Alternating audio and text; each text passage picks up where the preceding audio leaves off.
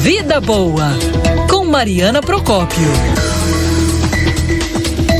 Mariana Procópio, bom dia. Ontem estávamos conversando sobre o tema de hoje. A Mariana tinha muitos assuntos, mas aí eu falei, Mari, se você tem um material bacana, é, aí tem uma reportagem, uma série especial começou ontem no Jornal da Band, compartilha é. aqui na rádio, né?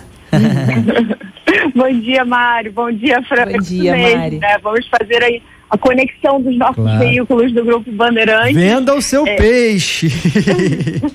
pois não, senhor. Vamos lá, gente. É, hoje o Jornal da Band vai exibir é, mais um capítulo de uma reportagem especial voltada para os idosos. Os idosos, diante desse cenário que a gente está vivendo, que começa com a flexibilização esse retorno à nova rotina, né? Cerca de 15% dos brasileiros têm mais de 60 anos, são pessoas de diferentes gerações, né? 60, 70, 80, 90, tem algo gente aí com 100 anos também, cada vez é maior o número de pessoas brasileiras com 100 anos, mas são pessoas de diferentes gerações que envelheceram se beneficiando dos avanços da ciência, ganharam qualidade de vida até agora.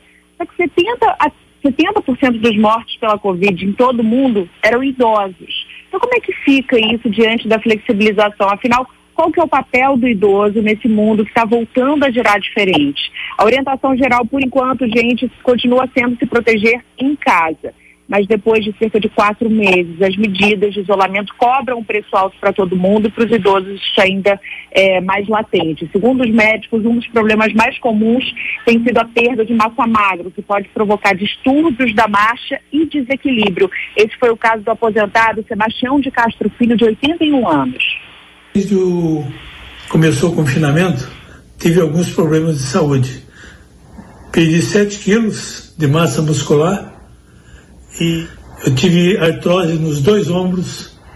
Inclusive ontem eu fui ao médico para fazer uma infiltração e graças a Deus estou me sentindo melhor. É outro problema frequente é. também, gente, tem sido ansiedade e depressão.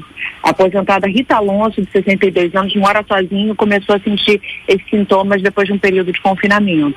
E antes do confinamento, eu tinha um hábito diário de caminhar. Como veio a necessidade de ficarmos em casa, aí eu parei. Só que eu comecei a perceber uma coisa, eu estava me sentindo muito triste, muito angustiada. Eu moro sozinha, é, é o que fica mais difícil. Então eu resolvi caminhar pelo menos duas vezes na semana. Eu percebi assim uma grande mudança de humor em mim. Eu estou menos triste, menos angustiada, estou mais tranquila, eu durmo melhor. Né? É claro que eu tomo todo o cuidado, toda a precaução, né? Eu vou de máscara, não fico em aglomeração, não paro para conversar com ninguém.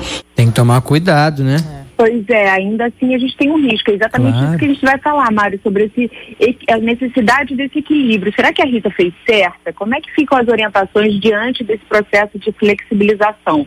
Aí eu fui buscar ajuda, né, a consultoria de especialistas que dizem o seguinte: bom, quando, como quase tudo quando se trata de Covid, não tem uma resposta pronta. A orientação é analisar cada caso individualmente, pesar o risco e o benefício dessa exposição controlada e priorizar o que é mais importante para cada um. É fisioterapia, é um exercício ou mesmo o um encontro com os netos. Quem explica para a gente é a geriatra Ana Cristina Canedo. Então eu posso ter um, um idoso que tenha que, que, esteja tendo muitos impactos mentais pelo isolamento, pela, pela, possibilidade de não sair de casa. Nesse caso, talvez a gente pudesse estudar alguma forma é, dele sair, frequentar espaços é, mais vazios, mais seguros, em horários alternativos, saídas eventuais. Idosos que suspenderam as suas terapias, fisioterapia, psicologia, isso é, isso é muito comum, fonoaudiologia, e que estejam sofrendo o impacto dessas suspensões. Talvez tenham que é, equilibrar o risco de receber uma pessoa em casa, um profissional em casa, mas permanecerem é, com seus tratamentos das suas doenças crônicas em curso. Até é academia, né, Mari? Porque Exatamente. você faz a fisioterapia, tem idoso que faz uma. Como se fosse uma fisioterapia na academia, né? Na Com- academia, né? vocês viram o caso do Sebastião, ele Sim. perdeu 7 quilos de massa magra e você tem desequilíbrio. É, isso é algo muito comum entre os idosos. A academia não é uma questão só, né, como às vezes parece pra gente mais novo, nem para mais novo é assim, né? Mas que ajuda a manter ali, né, o tônus muscular, fica mais bonito. Não, para o idoso é algo essencial para manter o equilíbrio dele. A massa magra é algo muito importante que ele precisa. Então, como você falou, tem um papel até de um tratamento médico a academia às vezes.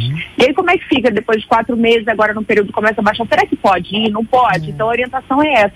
Você tem que, o ideal é buscar é, um médico, seu médico, porque vai depender do seu estado de saúde, do ambiente que você vai frequentar e também se você tem alguma comorbidade associada. E vocês vão, vão pesar risco e benefício. E a gente vai mostrar no Jornal da Band casos que esse risco e benefício é pesado.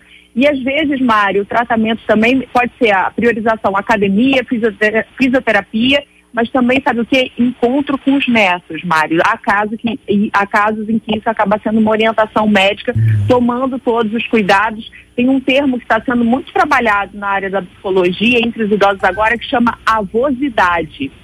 É, a- que é a conexão, que estuda a Como é é conexão nome? entre netos e avós. Avosidade. É. É, estuda a conexão entre netos e avós e tem visto que essa conexão é extremamente importante. Esse período de quatro meses de confinamento mostrou isso.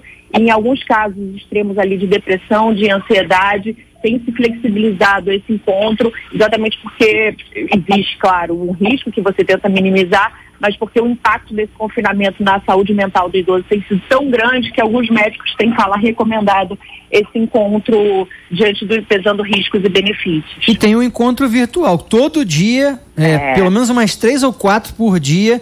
Pelo menos a Bianca tá lá com a minha mãe. A minha sogra mora no mesmo Legal. prédio que eu, então tem essa possibilidade, assim, tá mais pertinho, né?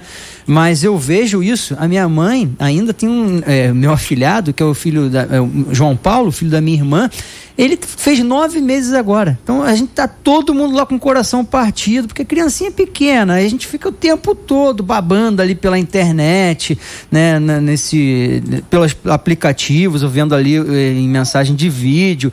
E isso faz muita diferença, gente. Ontem eu tava conversando com um amigo, ele estava dizendo, também tem um filhinho pequeno, Mari. E aí ele falou assim: pô, meus pais também estão sofrendo muito, meu sogro, minha sogra, a gente coloca por vídeo, mas aí às vezes a criança não interage, que é muito bebezinho, não vai interagir É, como assim, né? Bebezinho também tem oito meses, o filho dele.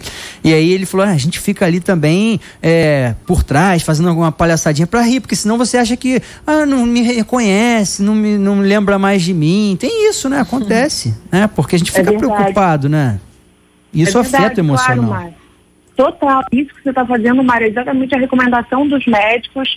É, a gente está falando do- da flexibilização em encontros físicos, mas é em caso extremo. O ideal é você continuar mantendo a distância, a orientação geral, mas não tomar cuidado, mas não descuidar exatamente desses encontros virtuais, porque agora nosso mundo está voltando a girar, o trabalho está voltando de muita gente, e a tendência é que a gente entre na nossa rotina, o tempo encurte de novo, e você acaba deixando a rotina te engolir e esquece daqueles que ainda estão fora dessa rotina, como os idosos. E é importante isso, Mário, como você não esquecer, manter esses Claro. encontros virtuais, esse carinho ainda que virtual, que é importantíssimo para eles. Ó, e eu vou dizer mais. Mais um exemplo particular que eu acho que posso dividir, porque eu acho que muita gente vai se identificar. A minha bisavó, que já tem a saúde um pouquinho mais debilitada pela idade, ela, eu falo com ela e ela esquece. Por que, que vo- ela me cobra? Por que, que você não vem, vó? Não vem me visitar? Vó, não dá, tem a, a Covid, coronavírus, não pode. Mas ela me cobra mesmo. É, me dá cada dura e.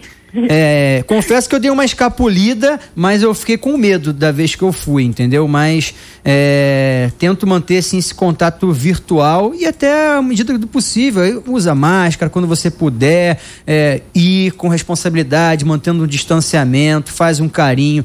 Manda flores, manda um agrado, pede para entregar uma comidinha, pede para entregar um negocinho, né, uma lembrancinha que sempre vai afagar o coração, né? Exatamente. Quantos anos sua bisavó, Mário? 80 e muitos. 80 e blau.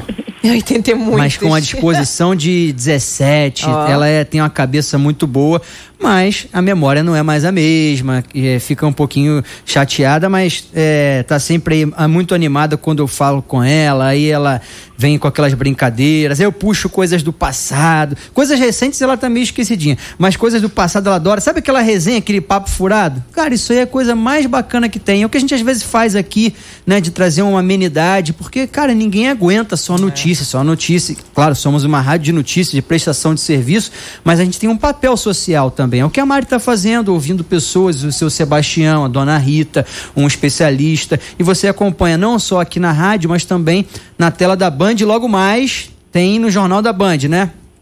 Exatamente, Mari. A partir de 7h20 da noite, hoje no Jornal da Band, tem essa reportagem especial, mais um capítulo no sábado. A gente vai mostrar esses casos, essas orientações dentro do que a gente está vivendo, voltado para os idosos diante da flexibilização. Beijo, Mari. Beijo, Mário. Bom fim de semana. Beijo. Tchau, Fran. Bom tchau, fim de semana a todos.